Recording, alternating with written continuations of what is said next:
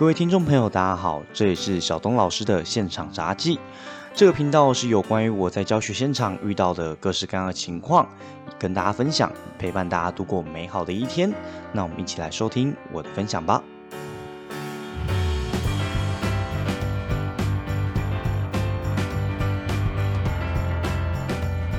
各位听众朋友，大家好，欢迎来到小东老师的现场杂技第四集。那上一集我们有跟大家说到，是我们这一集开始要跟大家聊一个其实很多人都聊过的话题啦。但是这话题其实，哎，你听人家讲过，那你也知道怎么做，或者是你不知道怎么做。那通常遇到问题就是，我们今天不论你知道或不知道，那你要认真的执行，有效的执行，其实有点难的，就是我们的学习效率。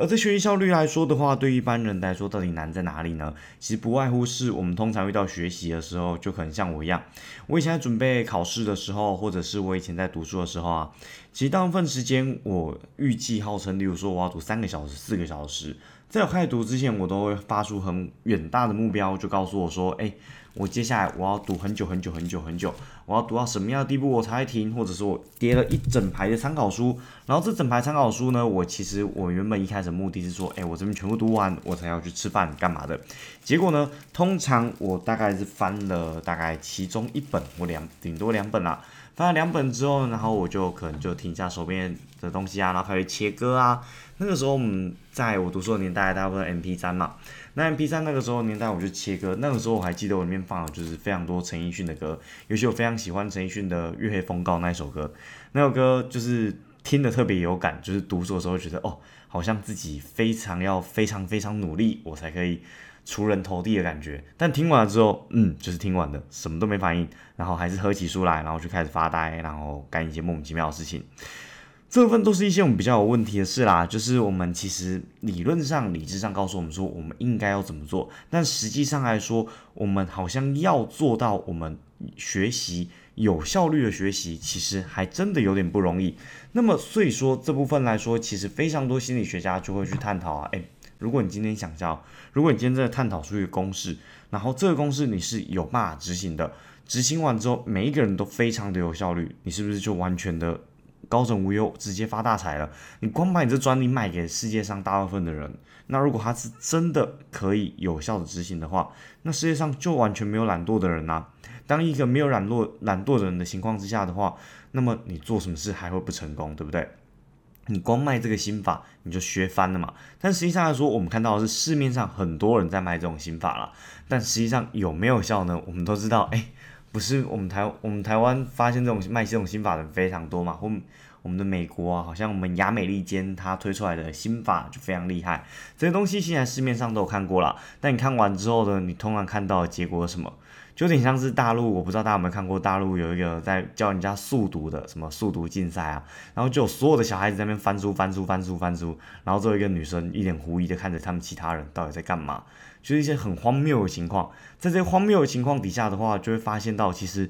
真的有效率的学习这件事情，它其实。不是说我今天想教你，你就会的。反而有效率的学习是我们自己要去探索我们自己的状态，我们才会知道怎样是有效率的学习。所以今天就来跟大家讲第一个，我认为其实挺重要名词，叫做心流。心流这概念什么意思呢？各位你要知道的事情是，一般我们在想要学习的时候，其实通常有几种形态啊。几种形态是，你就一个完全废在上面，完全不想动的状态。那另外一种心态是你可能被某种东西逼迫，或者某种东西逼迫，然后或者是你有时间压力，让你产生了学习的动作，但你本身的内心其实不是很想学习的，所以你在这个学习状态你会有进步，但是其实不会有很大的进步。而第三种形态则是你很有意愿学习，但其实你本身来说。并没有融入到那个情况，而且你本身来说并没有一些压力，或者是并没有一些成就感，导致你今天非常有兴趣学习，但是学到的是皮毛的东西。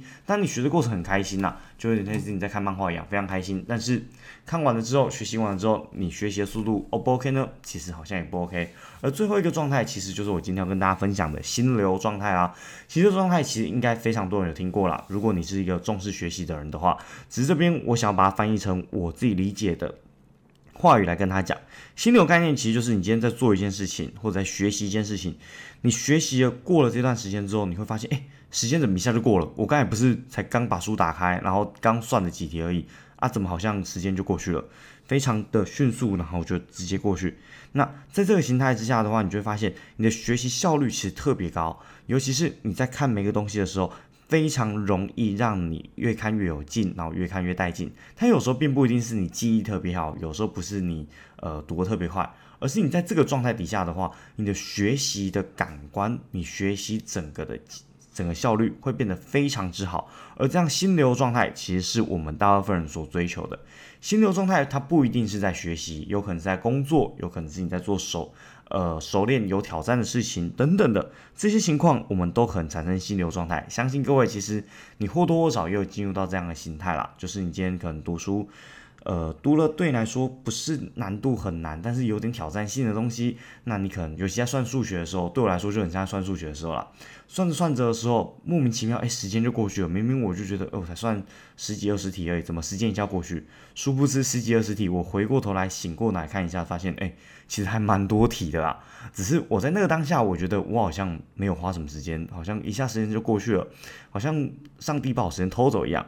那这部分是我们的心流状态，相反的，就是我们平常最常进入到的状态啦，就是啊，怎么做一下工作啊？怎么一直做工作，好像做了很久，结果网上看一下时间才经过十分钟，这种形态当然就是我们最不想要，也就是我们完全没有兴趣。那本身来说，可能也没有时间压力，导致着我们今天完全的就废在那边嘛。所以，当今天心流状态都是大家所追求的目标的时候，我们就在要知道的是，你要怎样让自己进入到这个目标。其实各家坊间都有非常多说法了。就是有一些说什么冥想啊，你可以进入经由冥想进入到你学习状态，或者有一些跟你说，呃，你可以制造自己舒服的环境啊，然后或者是你可以先跟自己有一个约定啊，等等的。各位，这些东西其实本来就是各家流派或者是对每个人不同的心态嘛。我基本上我很想说，就是做冥想这件事情，就是有点虎烂的情况，就是你跟我说冥想，然后你读书效率就变得特别好。其实冥想它所造成的效果，并不是读书效率特别好，而是它帮你帮你把心灵你繁杂的事情净空了。但是你净空了之后，你要做下一件事情，本来相对来说就会比较有效率。但它跟心流状态跟你有效率的学习其实是两件事情。当你今天冥想完之后，你第一个想到的是肚子好饿啊？你觉得你这样效率会比较好吗？我是觉得你这样找到餐厅的效率会比较好啦。那这样子部分就跟我们学习的状况其实就有点落差了嘛。所以当今天如果你想要进入到心流，你想要认真学习的话，根据心理学家其他统计的进入五个心流的先决要件。第一个要件是你必须要热爱你所做的事情。这个条件什么意思？就是你今天必须要对你这件事情、你做的事情，你有一定程度的喜好。其实我觉得他说热爱其实有点过头了，因为其实。我读数学的时候，我自己觉得我有进入这样状态，但是我也没有特别热爱数学。我对它有兴趣，但是不会说热爱它，因为热爱这个名词对我来说有点太沉重了，你知道吗？像我就会说我很热爱 Switch，我很热爱动物森友会，我很热爱 PS4，我很热爱电玩，但是我不会说我很热爱电子学，那有点变态了。那当然有一些人可能会觉得他很热爱电子学，很热爱数学啊，三角函数，那当然祝福他嘛。这种事情就是。哎，我做不到的，总是有人要做嘛，对不对？那所以说，有一些人很热爱这个事，没错。但是我觉得他其实不一定要到热爱，但是你至少你有兴趣，你有兴趣，你就有可能进入到这样子的一个心态。而第二个，我们要进入到心流的概念是，你要做事情，它必须是你本身要有一定的技能存在，你才去做这件事情，而且你对你接下来要做的事情，你有完全的掌控能力，也就是说。简单的说，你就必须要一个先辈知识啊。例如说，你要进入到一个心流形态，你说工作也好，你说呃读书也好，你是不是需要进入到说，例如说你要读三角函数，你至少要先懂三角函数 sin、cos、tangent 这三个名词是什么，我们进去算，你才知道在干嘛嘛。或者是你说你要进去读一些文学啊，或者是。像我说电子学啊，本身来说你都有一些先辈知识，你必须要先有会的这些技能，你再去做，你才会觉得你有进步的状况。当你今天什么都不会，像之前三角函数，你叫郭小生去做，他会跟你进入心流状态，除非他是奥林匹亚金牌啦，要不然的话，嗯，他大概只会进入到玩游戏的心态吧。那在这种情况之下，你必须要先有一定的技能，我们才可以让你去尝试进步的感觉。所以要有先辈知识，这第一个要件。而第二个部分，刚才我说的对这身有主控能力，这部分比较像是在讲。工作状态，因为很长时候我们希望工作我们有效率，但很多时候工作其实绑手绑脚。例如说你是跟着你老板做事的秘书，那其实你就算你做的很认真，其实你也很难进入到心流状态，因为可能做一段你就要去问老板说，哎，老板这样做可不可以？或者你做一段你就要跟主管确认说，我做的方向没有错。那这样一直不断被打断的情况，其实你要进入到心流的形态，就相对来说比较困难一点。那第三种要素是你这个任务必须要挑战性，但又不会太有挑战，听起来很拗口，对吧？等一下一并解释。这个难度大约微微超过你当下能力的百分之十。这句话什么意思呢？这句话整句话的意思就是说，这个东西它有点像打游戏一样。你想一下，你现在打游戏嘛？如果我今天一打开这个游戏，就是一个很复杂的桌游游戏，或者很复杂的棋牌游戏，就像是各位如果能打麻将的话，你就知道。当你今天邀一个不会打麻将的人进来的时候，结果你把麻将全部摊开给他，他只会下意识感觉到什么鬼东西啊到底？然后这边什么十三张、十六张，他们算牌，然后这边什么几台几台的，不会打麻将的人只会跟你说，呃，不好意思，我下次再参加。啊，会打说啊这么简单，你怎么不会？这差异在哪里？差异就在于说你们当下的能力其实落差太大了。对于不会打麻将的人来说，麻将这个东西，它对于他当下的内罗差是零到一百趴，是一个无限大的情况。但对你来说，可能麻将的基本知识只是你的百分之十，所以根本就没有达到你基础能力。所以，如果我们要进入到心流模式，我们要怎么做呢？我们要挑战的任务是我们原本有先辈知识，让它多一点点知识，但是多你百分之十的状况，这个情况是一个最有挑战性的情况。就像我们在玩电动一样嘛。玩电动，当今天来说，你它没有任何挑战性，你就是不断不断的在做重复的事情，你还会想玩吗？我基本上是不会想玩的，因为觉得其实非常无趣嘛。就像电竞选手，他们打到后面也觉得非常无趣。为什么？他们不是不熟练，但是这个东西挑战对他们来说，其实没有进步到这么多，到最后比的都是一些细微的差别。所以，对于我们要进入到心流条件的情况是，我们必须设定出一个任务，这任务大约是比我们现在会的知识难一点点。而根据这样小碎步、小碎步的任务进步，就会让我们去产生了我们有挑战的感觉。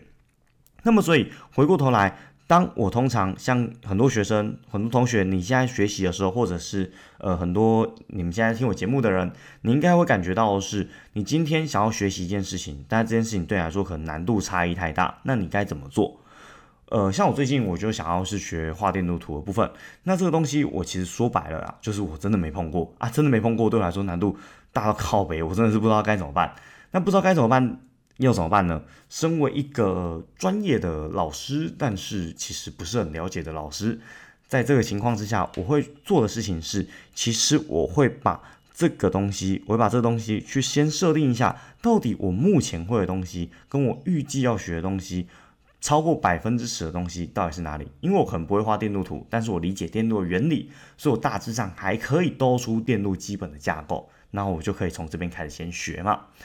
如果是在百分之十以内的话，我学起来就像打关卡一样，一关一关过，特别有成就感。那如果你一口气设定太高的话，例如说你去设定到说，哎，我就是要给你画出一个主机板的电路图，靠，你画出主机板电路图，想弄死人呐！怎么可能弄得出来，对不对？连专业的人都不一定弄得出来了。所以在设定目标的时候，你必须要先设定这个目标对来说有挑战性，但是又不会太难。这第三个其实我觉得是最麻烦而且最难达成的一件事情了。因为其实大部分人你要掌握到自己的能力其实很困难，因为大部分情况下就像学生一样，在考试的时候，学生都会跟你说啊，这个我会啦，干单呐，这个我下次一定考一百给你看，就下次考出来四十分。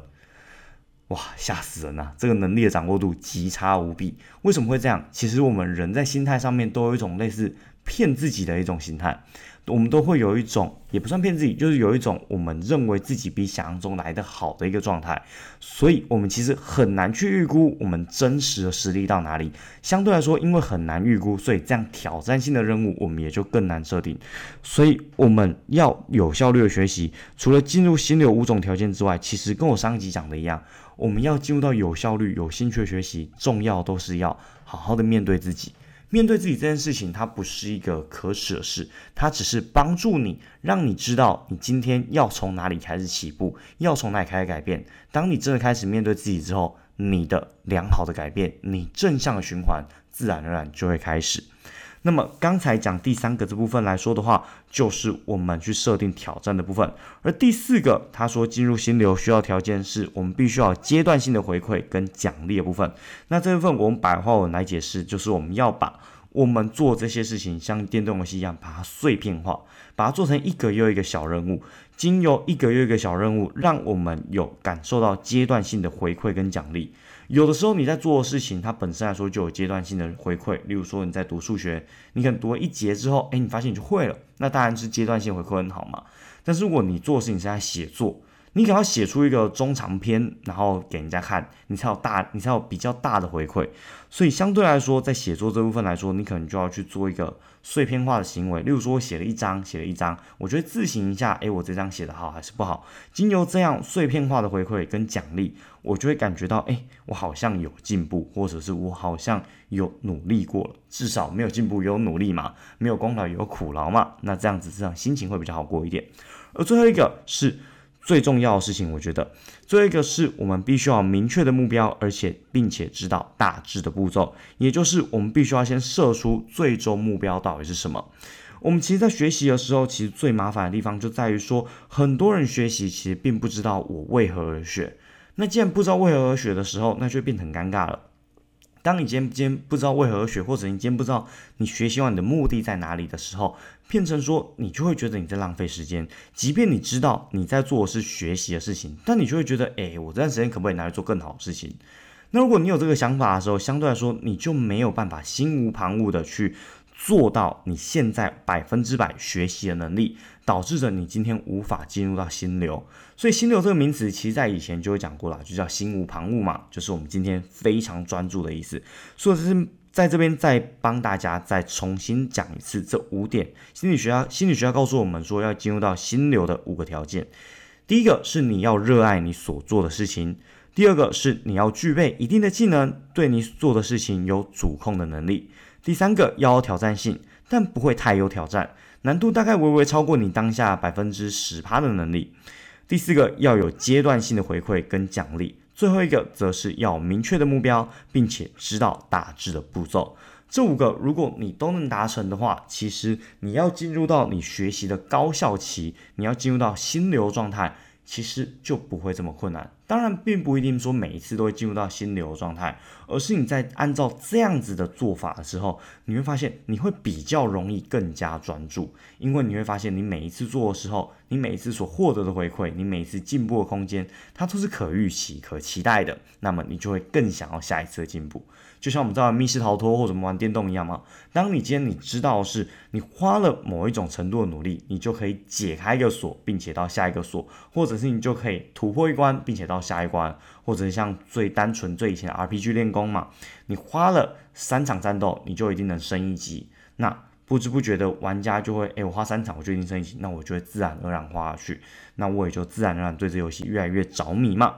所以说阶段性的回馈跟奖励其实。非常重要哦。那在讲这五个进入条件之类，第三个，刚才我有跟各位说过，这个东西其实是最麻烦的部分，也就是要挑战性又不会太有挑战性，你就觉得，哎，老师你在讲干话吗？这件事情，什么叫要挑战不会太有挑战？我一直觉得电影学超挑战的，我一直觉得数学对我来说，哦，工程数学对我的人生来说都是一大挑战。呃，对我现在也是啦，我现在其实工程数学几乎忘光了啦。说白了，坦白跟各位说，不怕各位笑。但是几乎忘光了，哎，不好意思，我还是在教基本电学跟电子学啊。那回过头来，当我今天这些东西我都忘光了，那你跟我说我今天要学某一个东西，它到底到对我到底是有挑战没有挑战？我要怎么办？难道对我来说挑战太大，我就不学了吗？或者是今天对我来说？挑战太大，我就把它放到一旁学另外的东西吗？这样好像也不对吧？我们今天学习很尴尬的地方在于说，很多学习的状态，我们并不是能完全决定说我们要学什么或不学什么吗？各位，如果你是高中毕业，你应该就很深的体会，高中毕业我们要学什么？国文、英文、数学、历史、地理、公民，然后又学物理、化学，然后甚至学生物这些东西，这些乱七八糟的东西加起来的话，还有甚至有地球科学啊等等的。这些东西，你跟我说，你每一科都有兴趣吗？嗯，那你真的是非常非常适合当学霸类型啊。大部分的人绝对是可能对其中两三科有兴趣啦，到然后其他科目就啊妈算了，老师不会当我就好了，随便拿，对不对？在这种心态底下的话，你其实很难达到每一个都进行到心流，那你也很难达到每一个你本身来说学习效能都高效的情况。但是如果说你对于这些科目你有兴趣，但你因为太难，你没有办法进入心流，你该怎么办呢？其实这部分我们就要跟大家聊到教育理论的第二个很重要的名词，叫做音价理论。其实音价理论是通常我们在讲的是学生，呃，老师对学生啊，也就是今天学生发现啊，干，我整个完全不会，我看不懂老师在干嘛，那老师就有义务先帮你架个音架。什么是音架？各位你在工地可能都有看过，就我们今天在盖房子的时候啊，我们要做外面的墙啊，整个把它盖上去的时候啊，工人要走地方嘛。你要先搭上个棚子让工人走，我们才有办法盖下去嘛。而我们搭上个棚子，我们才有办法盖下去。我们现在就假设说，我们将要给学生这样的先辈知识，就像我们搭一个棚子一样。搭了一个棚子之后，学生自然而然就会走比较顺。那为什么音价理论跟我们自己学习有关系呢？你可以想象嘛，当今天你要学习一个东西真的非常难，就像我刚才说的工程数学好了。如果你今天学工程数学，你觉得非常难的话，那你该怎么办？你可以先为自己搭一个棚子。什么叫先为自己打一个棚子呢？其实就是老生常谈的预习啊。预习的概念是什么？预习的概念不是说，诶，你要先把前面那一章读完，那个不叫预习，那个叫你自己读书啊。预习的概念是说，当我今天认真要来读这个章节，或认真要来读这门学科的时候，我可以先把这门学科需要的先辈知识先读起来。例如说，工程数学，我们可能需要微积分。那所以说，我就把公文数学面需要微积分的章节，积分、微分、二次积分等等的，我们先把它读熟嘛。或者像电子学，它的先辈章节是基本电学，那么我就会先把基本电学读熟了之后，再去读电子学，我整个对我的难度就不会差这么多。而这部分就是音价理论。那音价理论跟心流状况有什么关系呢？诶，各位，如果你刚才记得我说第三点，就会知道是我们心流进入的条件之一就是。这个我们挑战的难度大约是超过能力百分之十的情况。那在这样百分之十的情况呢？如果我们有音架理论，我们先帮自己架好了音架，我们先给自己一点先辈知识之后，那么你还担心你今天完全打开跟天书一样吗？当然不会嘛。当然你架好音架之后，你给自己先辈知识之后，当然这个难度还是有可能超过原本二十三十甚至五十趴的能力啊。但是距离你现在能力相差越近的话，那么你就越有可能进入到心流的模式，你的学习效率自然而然也就会更高。那么，所以今天主要来说的是跟大家聊聊，我们今天到底要怎么让自己有效率的学习。当然，这部分是从理论上面来讲了，心流跟音价理论的部分。那么回过头来，我们讲一些比较，我们说学习的偏方这几个来跟大家聊一下了。下一个主题，我们才会跟大家继续往有效的学习来讲。那在这边先跟大家讲一些大家常见的迷思或谬误，或者是你做的习惯到底是不是好的。第一个很重要的习惯叫做我们读书的时候听歌。各位读书的时候听歌，大概会是什么样的心态？如果你会注意到的是读书的时候听歌，其实也大概分几种。第一个，你听的东西有没有进去你的脑袋？这边要跟各位说明的是，读书的时候或者是工作的时候听歌，它是帮助你帮助你做得下去的动力，但它不代表可以让你的学习效率变高。什么意思？就像我开头一开始跟大家讲的，我平常以前高中的时候，我很喜欢听陈奕迅的《月黑风高》。因为他的词很有意境，他的词是告诉我说，一个计程车司机希望他的儿子考上医科，然后他以后就很骄傲跟大家说，哎，我儿子是医生，所以他不怕他开计程车多累，不怕风吹雨日晒，他就是希望能够体面的参加儿子的毕业典礼。那这样的词其实对我读书的时候非常励志啦。但是反过来说，你会注意到的是，我这个词听得这么清楚，那你觉得这首歌对我读书来说有没有帮助呢？我坦白说，一开始听，例如说我前一个礼拜听的时候，对我是绝对没有帮助，而且甚至负面的，因为我会太专注在这一个词上面，这个我的注意会被这首歌给吸引掉。当我今天被吸引掉的时候，其实对我来说，这首歌除了让我有能量继续做读书的行为之外，它最大造成负面效果就是我今天其实没有办法很专心的在看书。那在没有办法很专心的看书的时候，问题就来了。哎，你今天没有办法很专心的看书的时候，你打开书，你看了几页？如果数学你用手算就算了，因为你用写的，你身体就会记下来嘛。你如果读国文或者背英文单字的时候，你就会发现，你背着背着背着背出了陈奕迅的词。啊，那就有点尴尬了，是不是？当你今天花了这么多时间在背书，结果背到是歌词里面的内容，那其实对你来说，其会是一个事倍功半的情况。但相对来说，读书听音乐有没有好事？有没有好处呢？其实也有。如果当你今天听的是一些没有词的，或者对你来说，你其实不会真的记忆到脑海里，而是它帮助你一个心情放松的。当你今天在一个舒适的心情底下的话，你要进入到心流的形态，你要整个处于一个比较专注的形态，是。有有可能甚至更好的，所以在目前其实你看到各个串流平台，它都有推一些什么说，嗯，读书用的歌单呐，或者是什么。呃，什么专注音乐等等的这些东西，它其实无非就是帮助想要读书或想要专注的人去进行专注。所以我没有说音乐没有用，但是你要慎选音乐，尤其非常建议各位不要选一些自己听得懂的词的歌，因为当你听得懂的时候，你的专注力一定很显然的会被拉过去。